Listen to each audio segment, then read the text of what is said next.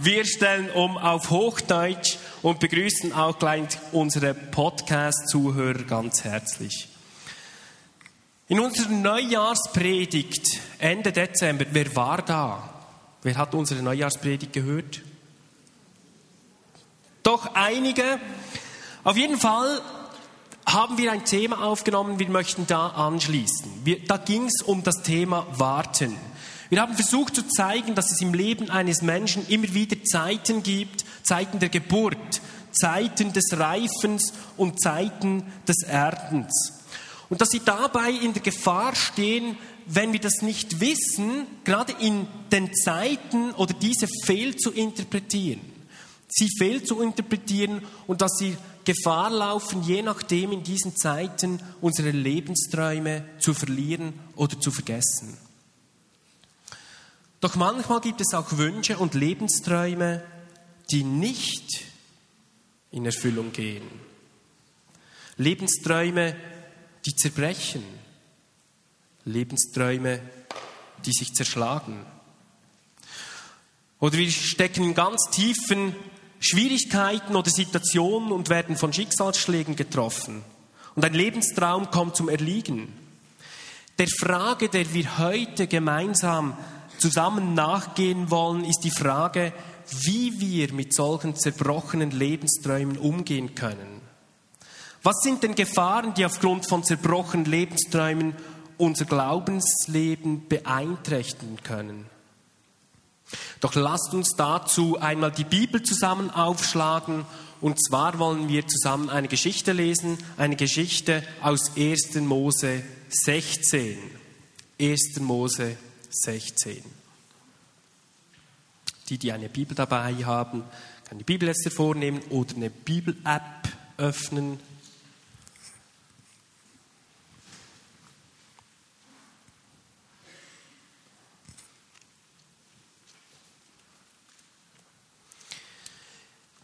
Es geht da um die Geschichte von Sarah und Abraham.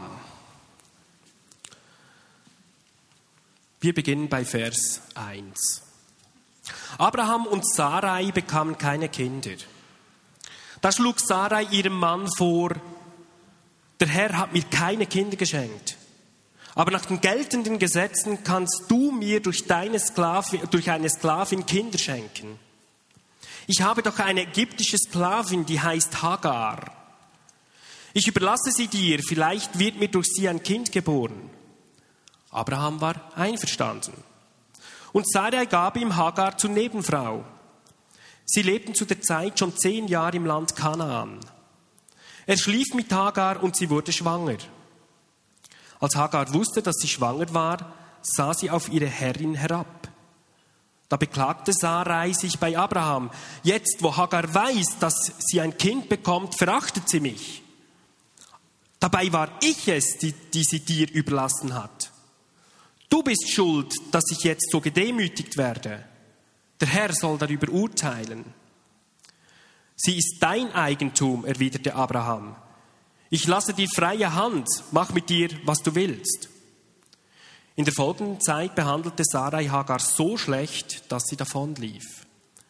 Der Engel des Herrn fand sie an einer Quelle in der Wüste auf dem Weg nach Schur und fragte sie, Hagar, Sklavin Sarais, woher kommst du und wohin gehst du? Ich bin meiner Herrin Sarai davongelaufen, antwortete Hagar. Da sagte der Engel zu ihr, Geh zu ihr zurück, bleib ihre Sklavin. Der Herr wird dir so viele Nachkommen schenken, dass man sie nicht mehr zählen kann. Du wirst einen Sohn bekommen, nenne ihn Ismael, denn der Herr hat gehört, wie du gelitten hast. Dein Sohn wird wie ein wildes Tier sein, das niemand bändigen kann. Er wird mit jedem kämpfen und jeder mit ihm, aber niemand kann ihn wegjagen. Er wird in der Nähe seiner Verwandten wohnen da rief Hagar aus, den, der mich angeschaut hat, habe ich tatsächlich hier gesehen.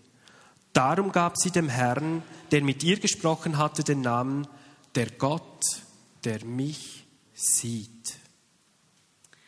Nun, worum geht es in dieser Geschichte? Sarah und Abraham leben hier mit einem zerbrochenen Lebenstraum. Für jede Frau im alten Orient war es etwas ganz, ganz Wichtiges und Entscheidendes, Mutter zu werden, um für Nachkommen zu sorgen, besonders für männliche Nachkommen. Damit hatte man einerseits den Fortbestand der Familie gewährt und andererseits war auch die Erbfrage geklärt, denn Abraham war ein sehr reicher Mann. Zugleich waren Kinder aber auch eine Altersversorgung und somit war gesorgt für die Eltern im Alter. Es gab ja damals keine AHV oder Pensionskasse. Doch nun erlebt diese Sarah, dass sie unfruchtbar ist und keine Nachkommen bekommen kann. Für eine Frau war das wirklich eine Schande zur damaligen Zeit. Und an dieser Stelle, wo wir jetzt gelesen haben, in 1. Mose 16, war Sarah schätzungsweise 75 Jahre alt. Wenn sie, wie damals üblich, mit 15 Jahren geheiratet hat, dann lebte sie also jetzt bereits 60 Jahre lang mit diesem zerschlagenen Traum, schwanger zu werden. Der Text sagt uns, dass die beiden, also Abraham und Sarah, seit zehn Jahren im Land Kanaan lebten. Und spätestens im Land Kanaan wurde das Thema vom Schwangerwerden nochmals ganz, ganz zentral und wichtig, weil Gott Abraham in zwei mächtigen und wundervollen Offenbarungen verheißen hatte, dass er und Sarah Nachkommen, so zahlreich wie die Sterne am Himmel, haben werden. Und jetzt lebten sie seit mindestens zehn Jahren im Kanaan und bereits wahrscheinlich schon seit 60 Jahren verheiratet mit diesem unerfüllten Kinderwunsch, mit einem zerbrochenen Lebenstraum. Es geht uns heute in der Predigt nicht grundsätzlich nur um dieses Thema, um dieses Thema der Kinderlosigkeit, sondern es geht uns darum, um allgemeine, zerbrochene Lebensträume. Für die einen ist das vielleicht das Fehlen eines Ehepartners. Vielleicht hast du dir so sehr gewünscht, ein Gegenüber zu haben, mit dem du dein Leben teilen kannst. Und jetzt scheint sich dieser Traum einfach nicht zu erfüllen. Das ist ein zerbrochener Lebenstraum. Oder bei anderen wiederum hat sich vielleicht die Ehe als nicht gut entwickelt, als ein Albtraum. Vielleicht hat man sich noch vor kurzem ganz verliebt zugeflüstert, ah, ich hab dich zum Fressen lieb. Und später ist man sich reuig, hat man es nicht gemacht. Das mag jetzt, das mag jetzt sehr, sehr lustig klingen, aber wenn man sich wirklich so sehr wünscht, in einer Ehe glücklich zu sein und eine Einheit zu sein, und vielleicht ist das nicht der Fall, vielleicht kommt es zur Trennung, Scheidung, Streit, das ist ein zerbrochener Lebenstraum. Oder wiederum für andere ist vielleicht das Ausbleiben einer Bekehrung des Ehepartners, der Kinder, Freunde, Familie, ein Riesenwunsch und nun merkt man, das funktioniert nicht, es geht nicht. Sie finden den Weg nicht mit Jesus und es scheint sich nicht zu erfüllen. Ein zerbrochener Lebenstraum. Oder du erlebst als Eltern, dass deine Kinder in Rebellion, Sucht, Gewalt geraten und deine Hoffnung, dass sie glücklich, zufrieden und erfolgreich sein können, scheint zu verschwinden ein zerbrochener Lebenstraum. Oder vielleicht leidest du oder deine Kinder an einer schmerzhaften, unangenehmen Krankheit und du hoffst so sehr, eines Tages Gesundheit zu erleben und deine Lebensqualität zurückzubekommen. Ein zerbrochener Lebenstraum. Ich könnte noch stundenweise hier weiterfahren mit solchen Beispielen von ganz realen, zerbrochenen Lebensträumen. Und ich vermute, dass jeder von euch das bereits einmal erlebt hat, wie sich Lebensträume und Hoffnungen einfach plötzlich zerschlagen. Jeder von uns hat seine eigene Geschichte mit dem Leben. Und wo ist bei dir das Leben vielleicht anders verlaufen, als du dir erhofft als du dir erträumt hast? Steckt bei dir vielleicht ganz tief innen eine Traurigkeit, weil sich eine Hoffnung oder ein Traum plötzlich zerschlagen hat? Und die Frage heute Abend ist nun, gibt es irgendetwas in dieser Geschichte von Sarah und Abraham, das uns helfen kann, mit diesen zerbrochenen Lebensträumen umzugehen? Lasst uns aus diesem gelesenen Text einmal fünf Gefahren miteinander anschauen, denen wir stehen, wenn wir mit zerbrochenen Lebensträumen umzugehen haben. Eine Gefahr, wenn ich mit einem zerbrochenen Lebenstraum umzugehen habe, ist, dass ich plötzlich ein ganz falsches Gottesbild entwickle. Wörtlich übersetzt sagt Sarah in unserer Geschichte in Vers 1, Siehe doch, der Herr hat mich verschlossen, dass ich nicht gebäre. Wenn wir zu lange auf eine Sache warten müssen, die uns ganz wichtig ist und vielleicht auch ganz intensiv darum gebetet haben, und dann geschieht nichts und der Lebenstraum scheint sich zu zerschlagen, dann liegen folgende Gedanken manchmal ganz nahe. Gott bestraft mich. Gott gönnt mir etwas nicht. Gott ist gegen mich. Wenn Gott mich wirklich lieben würde, dann würde er doch jetzt eingreifen. Und das kommt in dieser Aussage von Sarah in Vers 1 eigentlich deutlich zum Ausdruck. Der Herr hat mir keine Kinder geschenkt. Gott ist die Ursache meines Unglücks. Gott ist schuld. Er ist verantwortlich. Und seit jeher stellen sich Menschen die Frage, warum nur lässt Gott Leid und Böses zu? Warum geschieht guten Menschen Gutes und bösen Menschen, warum geschieht guten Menschen Böses und bösen Menschen geschieht Gutes? Wäre es nicht viel hilfreicher, wenn die Welt in diesem Punkt mehr schwarz-weiß wäre? Ich war in unserer Zeit des Wartens auf Kinder oder beziehungsweise auf die Zeit des Wartens, dass wir schwanger werden, mit solchen Gedanken immer wieder mal konfrontiert. Diese stechenden und tief im Herzen brennenden Fragen, wenn man hört, wie Menschen, die eigentlich keine Kinder haben wollen, plötzlich schwanger werden und das Kind dann einfach abtreiben, oder wenn Eltern ihre Kinder sogar misshandeln oder missbrauchen, das hat in mir tiefe Fragen ausgelöst. Da waren diese lauten Schreie in meinem Herzen in Bezug auf die Frage der Gerechtigkeit. Kennst du auch solche brennenden Fragen in deinem Herzen? Die Gefahr dabei ist, dass je länger wir uns mit solchen nicht zu beantwortenden, brennenden Fragen beschäftigen, auch unser Gottesbild massiv geprägt und verändert werden kann. Plötzlich hört Gott auf, der Gute, Barmherzige, fürsorgliche, hilfreiche und verlässliche Gott zu sein. Und Gott sitzt plötzlich auf der Anklagebank. Gott, wo bist du? Gott, wo warst du, als ich, als ich dich in meiner Zerbrochenheit, in meiner Hilflosigkeit, in meiner Ratlosigkeit eigentlich am meisten und am dringendsten benötigte? Bist du etwa doch nicht dieser barmherzige, fürsorgliche und gute Gott? Und diese Frage muss sich jeder für uns selbst stellen. Hat sich dein Gottesbild aufgrund einer Enttäuschung, eines zerbrochenen Traumes, einer schwierigen Situation oder eines schwierigen Umstandes verändert? Gelingt es dir noch, Gott in allem zu vertrauen? Und ich denke, so war es auch bei Sarah. Konnte Sarah Gott noch vertrauen? Ihre Umstände sprachen eine eindeutige Sprache. Ihr Urteilsspruch war gefallen.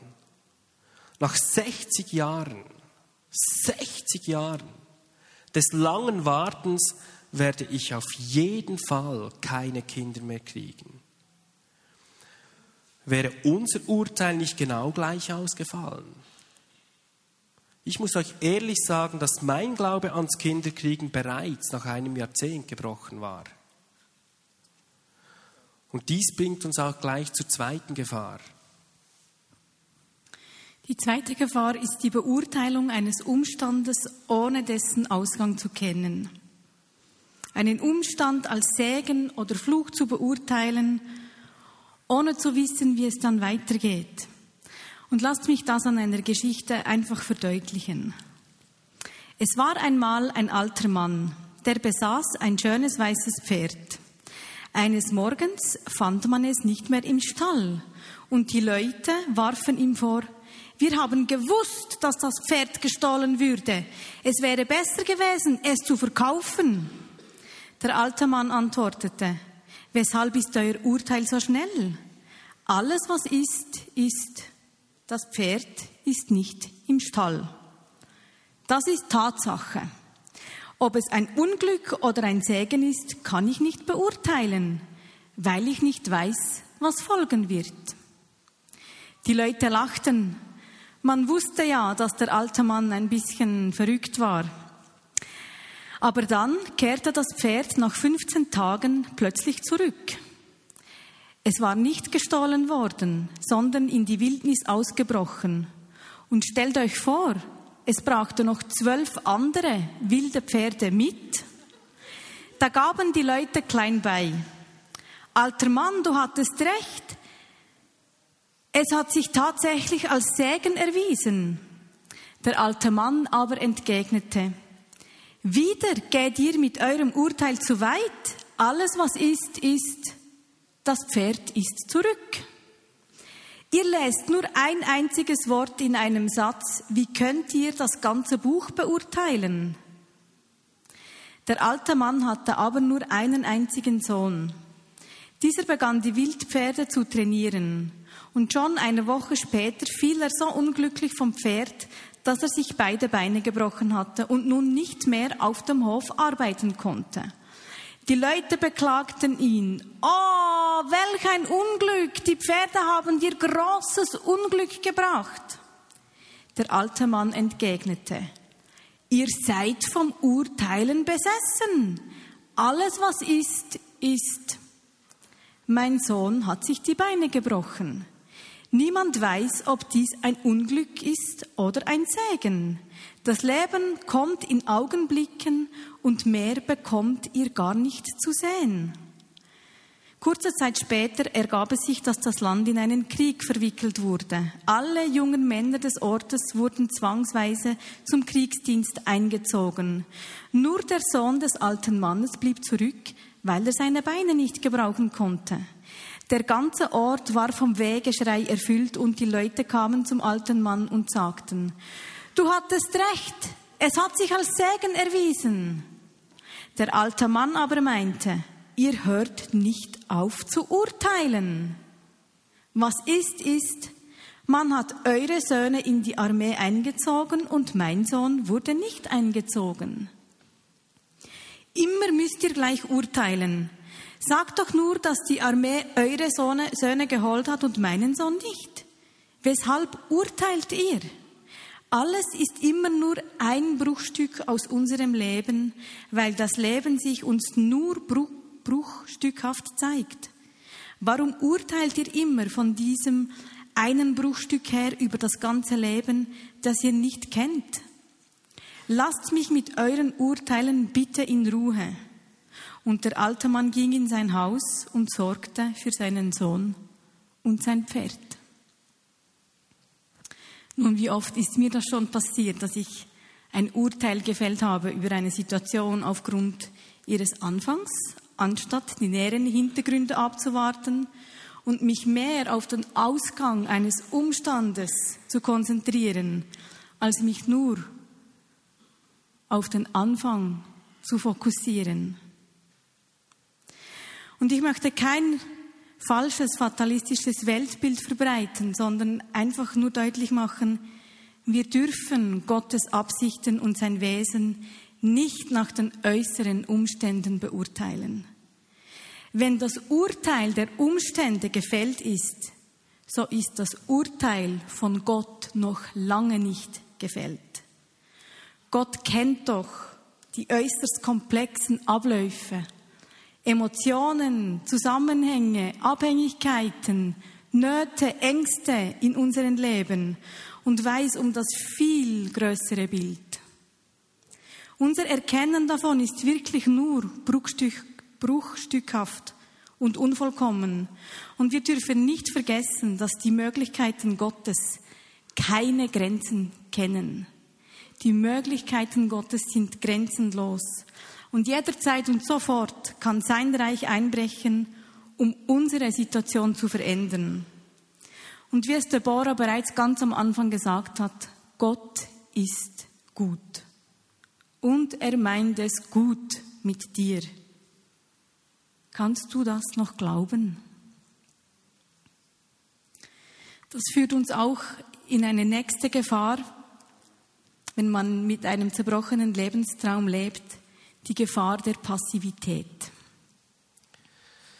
In Versen 2 bis 3 in unserem gelesenen Text, wir lesen ihn nochmals, heißt es, da schlug Sarai ihrem Mann vor, der Herr hat mir keine Kinder geschenkt. Aber nach den geltenden Gesetzen kannst du mir durch eine Sklavin Kinder schenken. Ich habe doch eine ägyptische Sklavin, sie heißt Hagar. Ich überlasse sie dir. Vielleicht wird mir durch sie ein Kind geboren. Abraham war einverstanden und Sarai gab ihm Hagar zur Nebenfrau.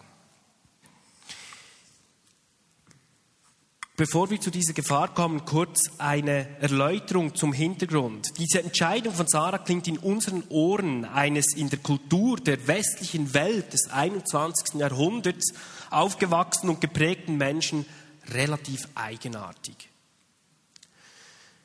Schlägt Sarah hier nicht eine äußerst unmoralische Lösung vor? Bei solchen Texten lesen wir schnell einmal mit der Brille des 21. Jahrhunderts und den heute vorherrschenden kulturellen Sitten. Und so erscheint uns der Vorschlag von Sarah als äußerst unmoralisch. Doch diese Entscheidung, diese Nebenfrau zu nehmen, war in der damaligen Zeit voll und ganz Sitte und entsprach auch der damaligen Kultur und dem damaligen Recht.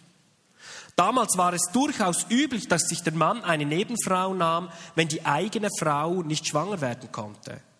Und das Recht der damaligen Zeit sah vor, dass das Kind, ausgetragen von einer Leihmutter, meistens war es die Magd, dann wirklich auch offiziell das Kind der Frau des Mannes, also der Herrin, angesehen wurde. Und so lag diese Entscheidung von Sarah und Abraham völlig im Rahmen der damaligen Sitte und der damaligen Zeit. Wir finden übrigens auch nirgends in der ganzen Bibel keine einzige Stelle, in der Sarah und Abraham für diese Entscheidung von Gott kritisiert wurden. Jetzt aber zurück zu unserer Gefahr, die Gefahr der Passivität. Was mir besonders gut gefällt an dieser Stelle ist, dass Abraham und Sarah angesichts ihres sich zu zerschlagenden Lebenstraumes nicht in Lethargie und Passivität verfallen sind.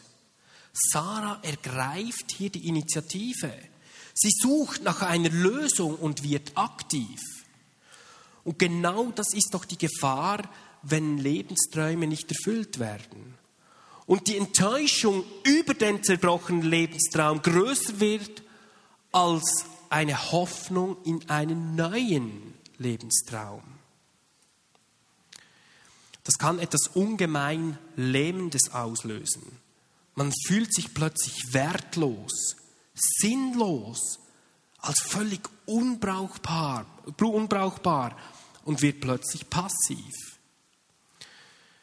Das Lebensglück ist dann so massiv von diesem einen Lebenstraum abhängig, dass alles Glück und alle Energie mit diesem zerbrochenen Lebenstraum verloren gehen. Menschen mit zerbrochenen Lebensträumen stehen in der Gefahr, in Selbstmitleid zu verfallen und sich dann zurückzuziehen. Auch wenn Träume zerbrechen, dürfen wir es nicht zulassen, dass Selbstmitleid oder eine ungute Passivität an die erste Stelle unseres Lebens treten. Gott liebt es, wenn wir aktiv werden. Ihn um Rat fragen. um Lösungen suchen und ringen. Natürlich steht es uns nicht zu, der Zeit oder die Zeit eine Sache dann zu verkürzen oder eine Sache vorzugreifen, aber um das geht es hier gar nicht. Ich glaube, dass Gott unser, unsere Kreativität, unsere, unser Aktivwerden wirklich liebt. Und wenn unsere Ideen, unser Erschaffensgeist, unser Forschergeist, unsere Kreativität zum Ausdruck kommen, dann freut sich Gott darüber.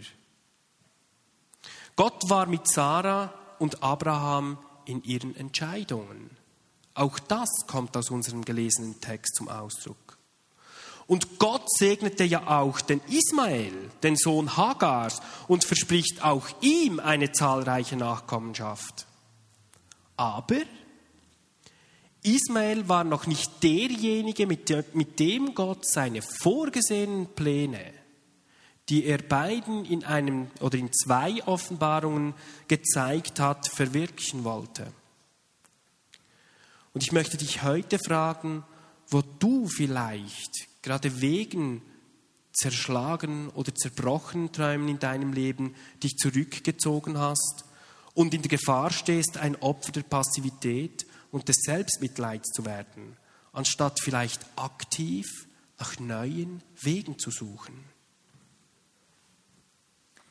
Was mir hier bei dieser Geschichte auch so ans Herz gegangen ist, ist, Gott war nicht da und hat gefragt, Mann, was haben Sie sich dabei gedacht? Geht es denen eigentlich, wie kommen die auf diese Idee? Mich hat das wirklich sehr, sehr begeistert zu sehen, wie David bereit gesagt hat, und Gott war immer in den Entscheidungen mit ihnen. Und er hat sie nicht dafür verurteilt, sondern er war mit ihnen. Das hat mich sehr, sehr begeistert und auch Mut gemacht. Und dieser Mut soll auch euch zukommen eure Entscheidungen im Wissen, dass Gott mit euch ist in diesen Entscheidungen. Eine weitere Gefahr, die wir haben, ist die Gefahr 4 und 5. Wir lesen im Text, dass sobald Hagar schwanger war, dass sie sich über Sarah erhoben hat und Sarah hat sich dann bei Abraham beklagt und gesagt, jetzt, wo Hagar weiß, dass sie ein Kind bekommt, verachtet sie mich. Dabei war ich es, die sie dir überlassen hat. Du bist schuld, dass ich jetzt so gedemütigt werde. Der Herr soll darüber urteilen. Sie ist dein Eigentum, erwiderte Abraham. Ich lasse dir freie Hand und mach mit ihr, was du willst. In der folgenden Zeit behandelte Sarai Hagar so schlecht, dass sie davonlief. Wir haben hier auf der einen Seite die Überheblichkeit der Hagar und der Neid der Sarah. Da ist plötzlich die Verachtung da. Die Hagar über Sarah empfindet. Plötzlich war die rechtliche Stellung von Hagar gar nicht mehr so klar. Kaum schwanger fühlte sie sich rechtlich gesehen nicht mehr als Magd. Man könnte sagen, der natürliche Mutterstolz war stärker als die Rechtslage. Das wiederum bekam Sarai zu spüren. Die Frage an uns ist nun, wo fühlen wir uns Menschen überlegen, weil sie sich weil sich in ihrem Leben Träume erfüllt haben und bei uns nicht? Wo fühle ich mich gegenüber zum Beispiel einem Single oder einem geschiedenen Menschen, einem Arbeitslosen oder einem Bettler auf der Straße überleben, überlegen, weil ich es ja auf die Reihe gekriegt habe und der andere nicht? Ich kenne solche Gedanken. Auf der anderen Seite haben wir im Fall von Sarah den Neid. Und sie beginnt Hagar so lange zu moppen und zu erniedrigen, bis sie schließlich in die Wüste flieht. Vermutlich war sie auf dem Weg zurück in ihr Heimatland Ägypten.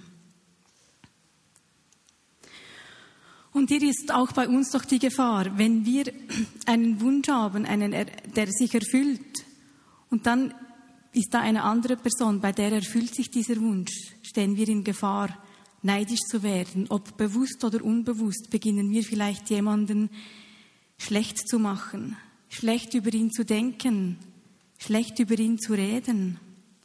Und das Vorgehen bei Neid ist eigentlich sehr perfid, denn meistens geht es darum, die Leistung des anderen zu schwächen, herunterzuspielen oder schlecht zu machen. Wie ist es zum Beispiel bei der Arbeit, wenn plötzlich ein Kollege befördert wird oder mehr Lohn erhält? Ich kenne solche Gedanken. Ich habe in solchen Situationen oft gedacht, Mann, wieso der und nicht ich? Ist der überhaupt fähig dazu? Es gibt doch andere, die das viel besser könnten. Ich kenne solche Gedanken. Oder wie ist es zum Beispiel, wenn du Single bist und ein anderer Single plötzlich eine Partnerin oder einen Partner findet? Wie ist es, wenn jemand, der jahrelang krank war, plötzlich geheilt wird, du aber mit deiner Krankheit noch zu kämpfen hast und noch nicht geheilt wurdest? Können wir uns in solchen Situationen wirklich von ganzem Herzen mitfreuen?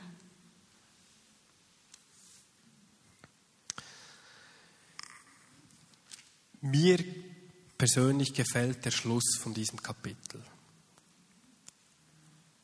Dieser Schluss zeigt uns eigentlich, wenn wir die ganze Geschichte lesen, diese fünf Gefahren, die wir jetzt aus diesem Text gelesen haben, kommt zu einem unglaublich starken Schluss. Hagar ist in der Wüste, wo sie ans Ende ihrer eigenen Kräfte und Möglichkeiten gekommen ist.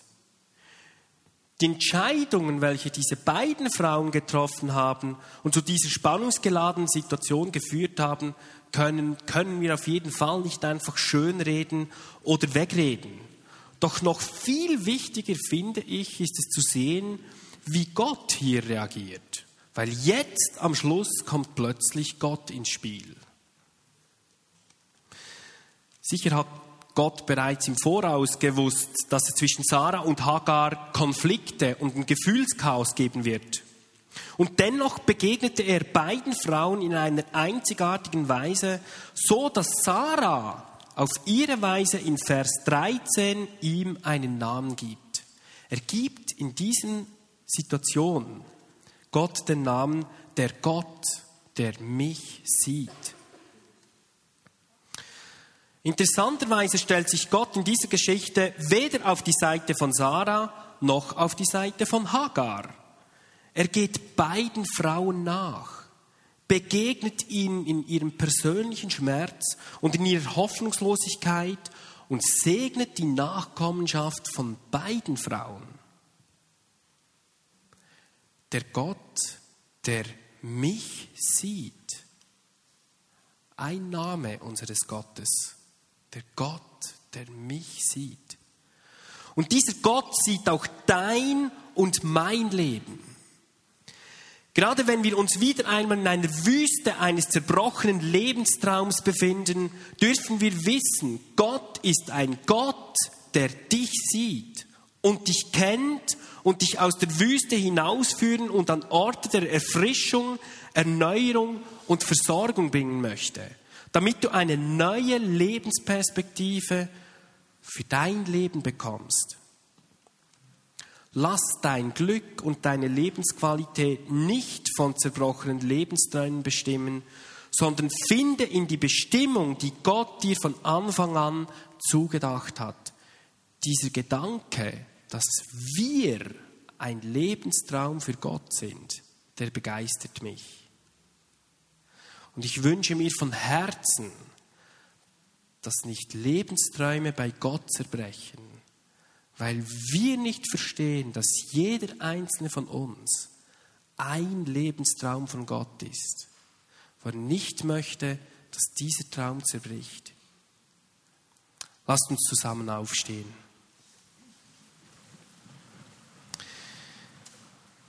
Ich weiß, dass viele unter uns solche zerbrochenen Lebensträume haben. Das, was wir zu Beginn aufgezählt haben, waren alles reale zerbrochene Lebensträume von Menschen aus unserem persönlichen Umfeld.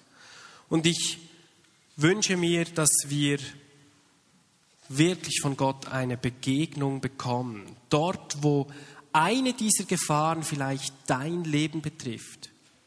Wo sich vielleicht in deinem Leben ein falsches Gottesbild eingeschlichen hat wo du dich vielleicht emotional distanziert und dich zurückgezogen hast und einfach eine Erfrischung von Gott brauchst.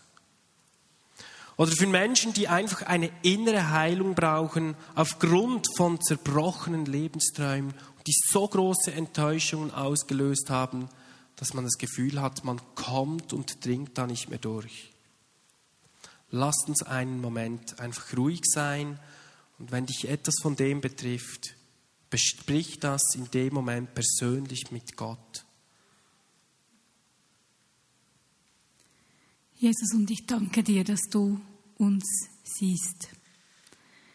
Danke, dass du jeden einzelnen Lebenstraum kennst von uns.